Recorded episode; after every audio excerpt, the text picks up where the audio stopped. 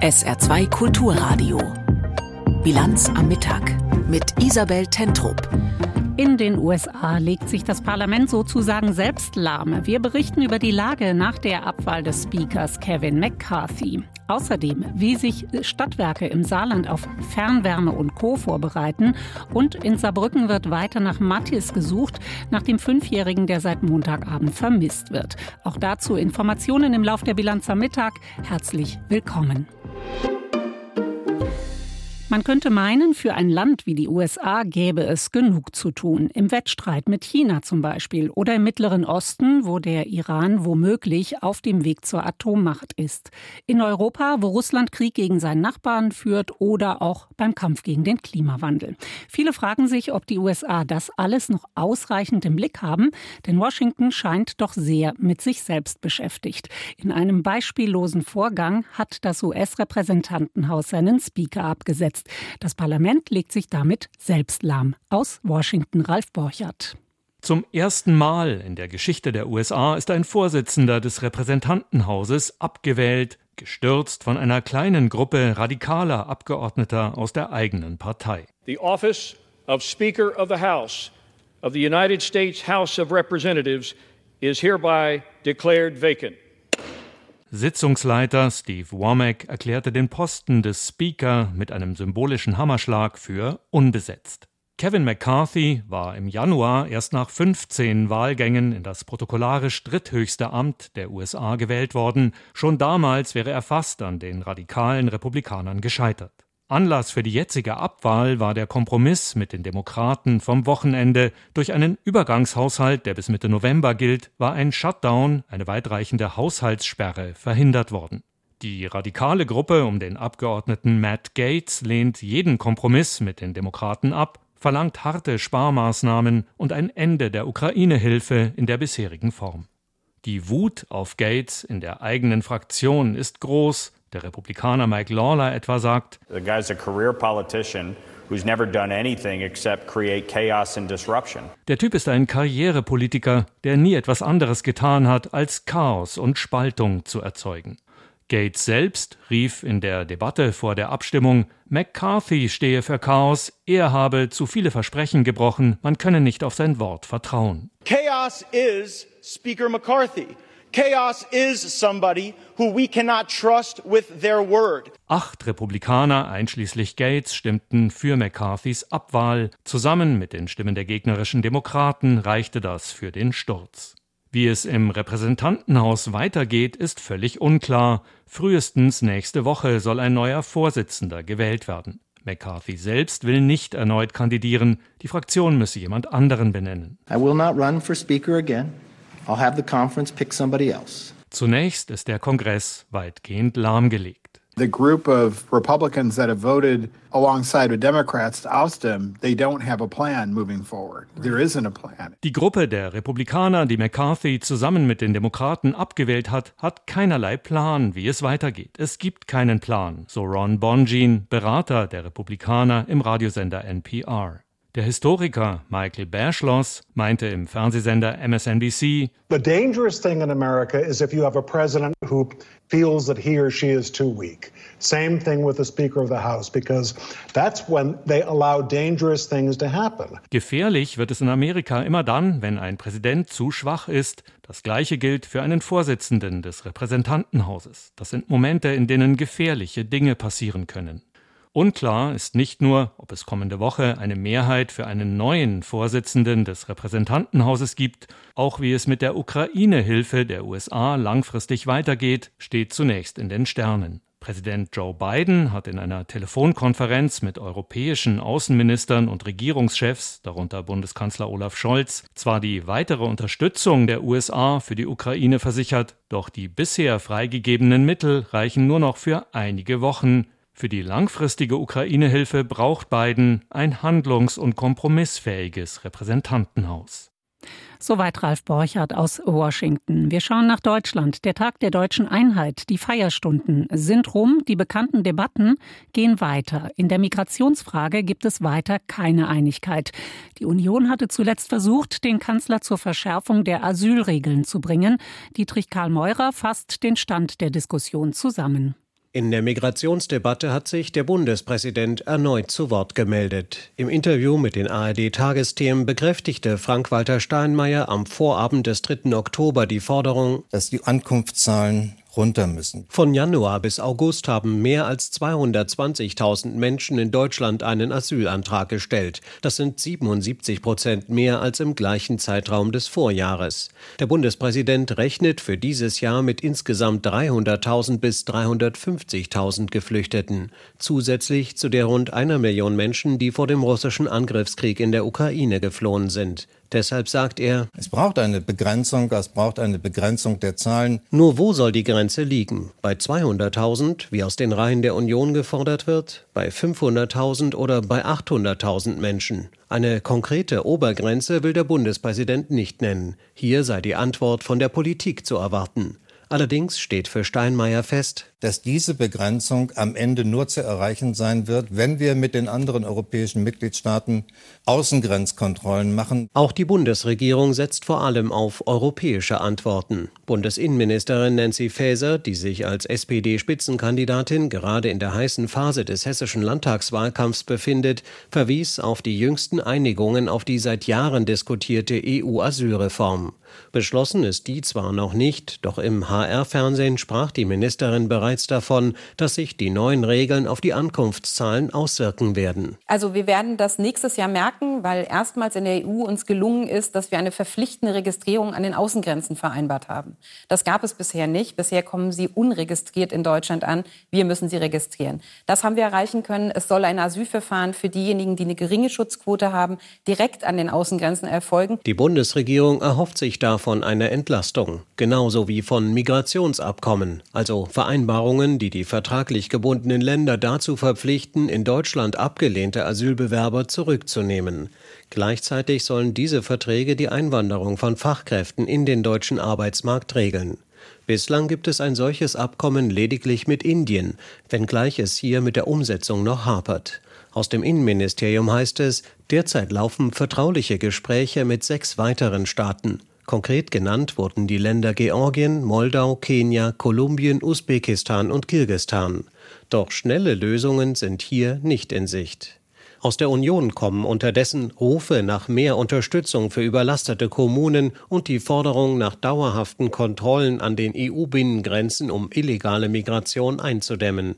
Und CDU-Chef Friedrich Merz drängt weiter auf Gespräche mit dem Bundeskanzler, möglichst schon am Tag nach den Wahlen in Hessen und Bayern also nächsten Montag. Eine Antwort von Olaf Scholz steht noch aus. Migration und Asyl. Sie spielen auch in den aktuellen Landtagswahlkämpfen eine Rolle. Bayern im Landtagswahlkampf vergleichsweise häufig in den Schlagzeilen. Hessen, wo auch gewählt wird, dagegen weniger. Die Ausgangslage ist folgende. Seit zehn Jahren regiert in Hessen Schwarz-Grün und es gibt in der, für die Landtagswahl gleich drei Spitzenkandidaten, die hessischer Ministerpräsident bzw. Präsidentin werden wollen. Amtsinhaber Boris Rhein von der CDU, dann Hessens Wirtschaftsminister und stellvertretender Ministerpräsident Tarek Al-Wazir von den Grünen und Bundesinnenministerin Nancy Faeser von der SPD. Über Hessen vor der Landtagswahl berichtet Ariane Focke.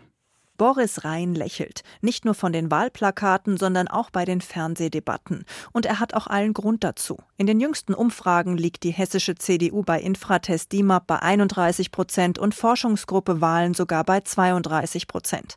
Rhein kennt aus persönlicher Erfahrung aber durchaus auch politische Auf und Abs. Deshalb weiß er auch, wenn man das so erlebt hat, äh, weiß man natürlich auch, dass immer irgendwas passieren kann. Und man darf sich in der Politik nie zu sicher sein. Am Ende entscheidet äh, der Wähler, Wähler, wie sowas ausgeht. Viele der hessischen Wählerinnen und Wähler wissen noch nicht, wo sie ihr Kreuz am Sonntag machen sollen. Auch das geht aus den aktuellen Umfragen hervor. Laut Infratest DIMAP sind es vier von zehn Wahlberechtigten in Hessen, die noch unentschlossen sind. Auf genau die hofft zum Beispiel auch noch Bundesinnenministerin Nancy Faeser von der SPD. Sie will Hessens erste Ministerpräsidentin werden. Mit diesem Anspruch trete ich an. Die SPD soll stärkste Kraft werden in Hessen. Und ja, wir haben im Moment noch ein bisschen Abstand zur CDU, aber 50 Prozent der Wählerinnen und Wähler sind noch nicht entschieden. Insofern bin ich zuversichtlich, dass uns das noch gelingen kann. Bei einer Direktwahl käme Nancy Faeser allerdings nur auf 14 Prozent, trotz ihrer Bekanntheit durch ihr Amt als Bundesinnenministerin. Amtsinhaber Boris Rhein liegt hier mit 35 Prozent klar vorn. Auch Mitherausforderer Tarek Al-Wazir von den Grünen kommt hier nur auf 19 Prozent. Und das, obwohl er seit Jahren in Umfragen immer der beliebteste Politiker ist. Bereits zum sechsten Mal startet er für die hessischen Grünen in den Landtagswahlkampf. Aber eine Sache ist auch für ihn neu. Ich bin das erste Mal Ministerpräsidentenkandidat. Und äh, diesen Dreikampf um die Staatskanzlei, den meinen die Grünen ernst, den meine ich ernst. Und äh, insofern ist das schon was ganz Besonderes und Neues. Neu wäre es für den Hessischen Landtag auch, wenn es die Linke und die FDP nicht über die 5-Prozent-Hürde schaffen. Für beide ist es aktuell sehr knapp. Die Linke liegt bei 4 Prozent und würde damit nach 15 Jahren aus dem Hessischen Landtag fliegen. Die FDP wäre knapp drin mit 6 Prozent. Die AfD ist aktuell mit 15 Prozent sicher drin. Hier stellt sich die Frage, ob sie auf den letzten Metern vielleicht sogar noch SPD oder Grüne überholt. Für eine Überraschung könnten auch noch die Freien Wähler sorgen. In der jüngsten Umfrage kratzen sie an der 5-Prozent-Hürde. Die vier Millionen hessischen Wahlberechtigten treiben Fragen um wie der generelle Fachkräftemangel, egal ob im Handwerk, den Schulen oder Kitas, aber auch die Wahnsinnsmieten, die hier mittlerweile selbst in Fulda aufgerufen werden. Das sind Mieten, die früher vielleicht mal in Frankfurt im Rhein-Main-Gebiet oder so zu finden waren. Die sind jetzt mittlerweile hier auch Standard. Vom Strom angefangen, die Heizung, die Lebensmittel, die unheimlich gestiegen sind. Das geht nicht so weiter. Vielmehr ist dieser Wahlkampf in Hessen geprägt von der Bundespolitik, egal ob Ampelstreit oder Migrationspolitik. Da können die Spitzenkandidatinnen und Kandidaten noch so oft versuchen, den Blick wieder auf marode Schulen oder fehlende Landärzte zu lenken. Für die Hessinnen und Hessen bleibt die Frage, wem sie am ehesten zutrauen, diese Probleme in der kommenden Legislaturperiode zu lösen. Aktuell sieht es danach aus, als ob sich Boris Rhein mit seiner CDU aussuchen könnte, ob er lieber mit der SPD oder den Grünen regiert. Eine Ampel wie in Berlin ist rein rechnerisch momentan nicht drin.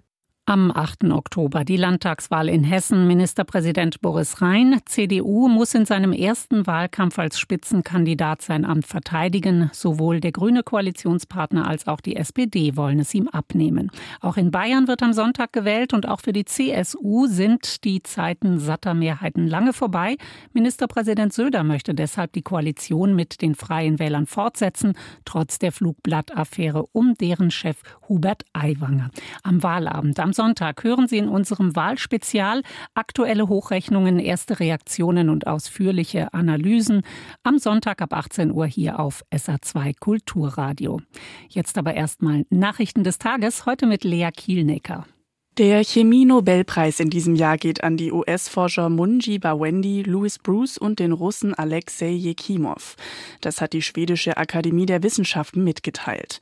Die drei Forscher werden für die Entdeckung und Entwicklung von sogenannten Quantenpunkten ausgezeichnet. Diese Strukturen werden unter anderem in modernen Fernsehern verwendet und sind für Quantencomputer wichtig. Der Nobelpreis ist in diesem Jahr mit umgerechnet rund 950.000 Euro dotiert. EU-Ratspräsident Michel hat sich dafür ausgesprochen, die Ukraine bis 2030 in die EU aufzunehmen. Voraussetzung sei, dass beide Seiten ihre Hausaufgaben machten. Die EU könne zeigen, dass sie geopolitisch handlungsfähig sei. Im Gegenzug müsse die Ukraine Reformen umsetzen, Korruption bekämpfen und die rechtlichen Voraussetzungen erfüllen.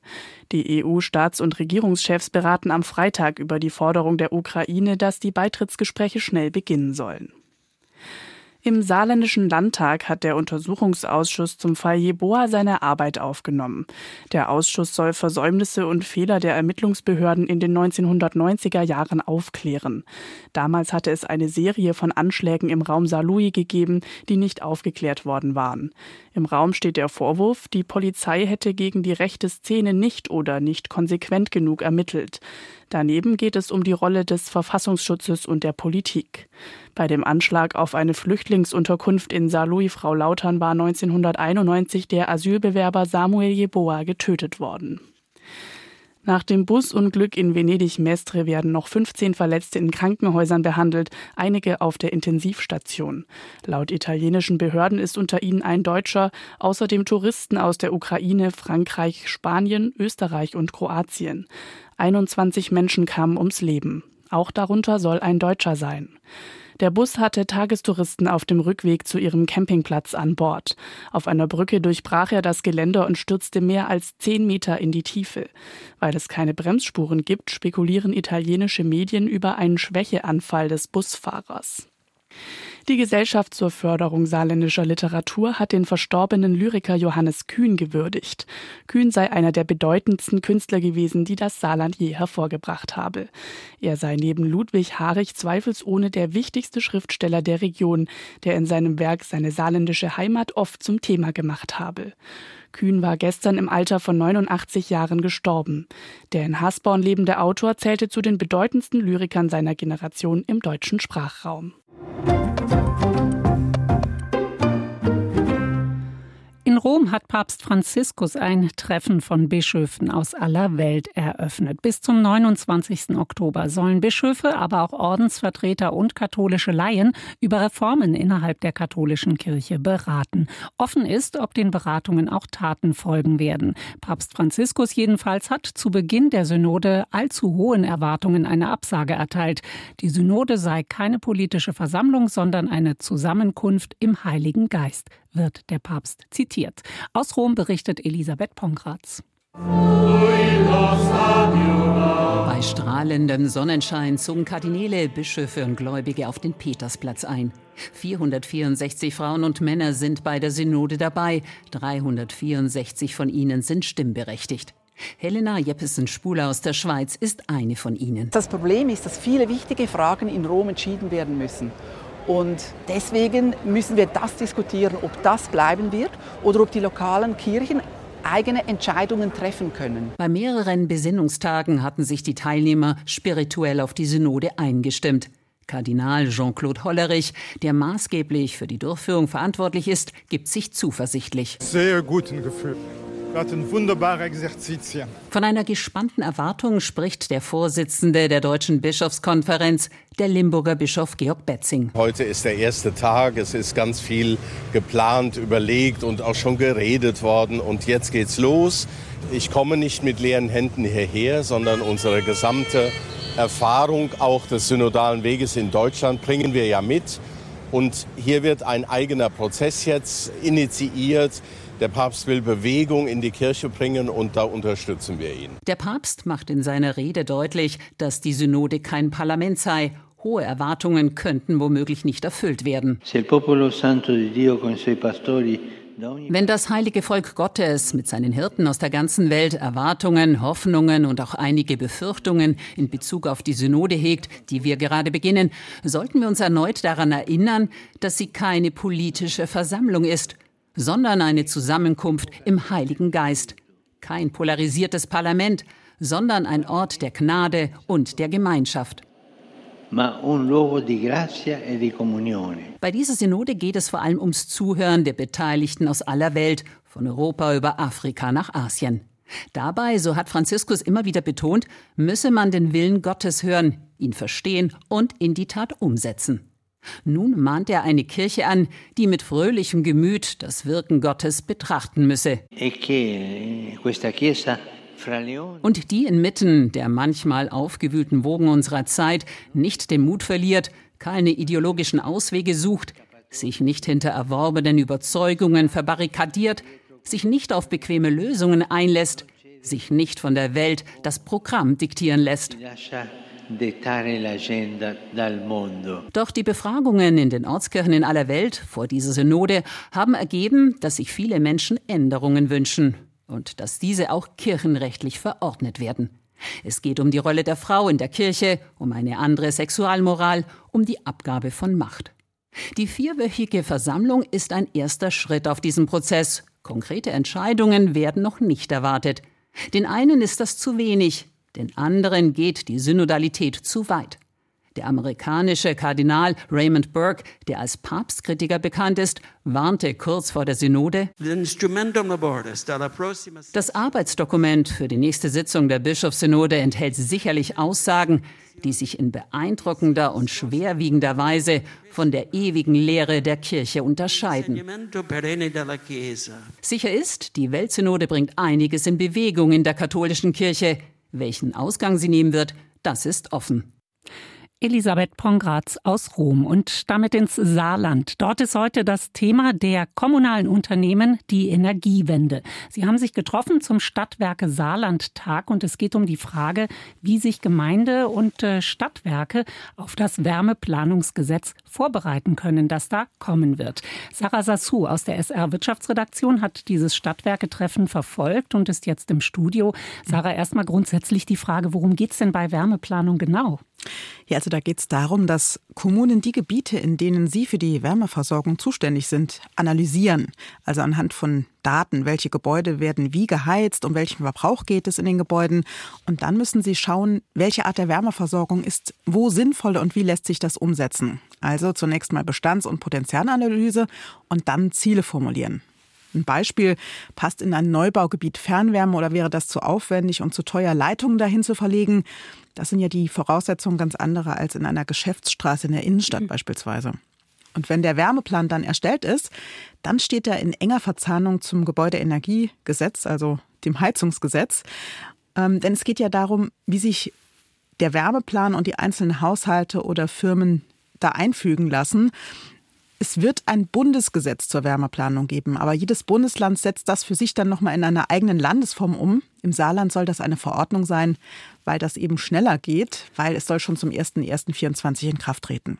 Das hört sich so an, als ob auch hier im Saarland dann die Kommunen und die Städte für die Bürgerinnen und Bürger einen Plan machen, wie die künftig heizen sollen, oder? Ja, eben nicht. Also die ähm, Stadtwerke und Gemeindewerke, die sollen im Prinzip eine Bestandsaufnahme machen und dann sagen, was lässt sich überhaupt wo realisieren.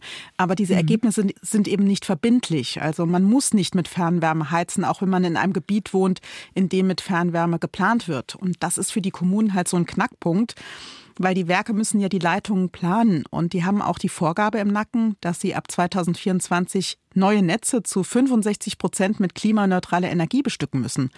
Das sei kaum machbar, hat ein Vertreter des Verbands kommunaler Unternehmen gesagt, weil Planungen ja schon lange laufen und das lässt sich nicht einfach so von heute auf morgen umplanen.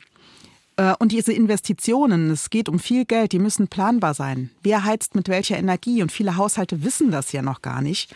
Und dann ist natürlich auch die Frage, wer bezahlt denn überhaupt diese Wärmeplanung? Der Bund möchte das, die Länder wollen die Wärmeplanung, die Kommunen führen es nur aus oder eben ihre Werke.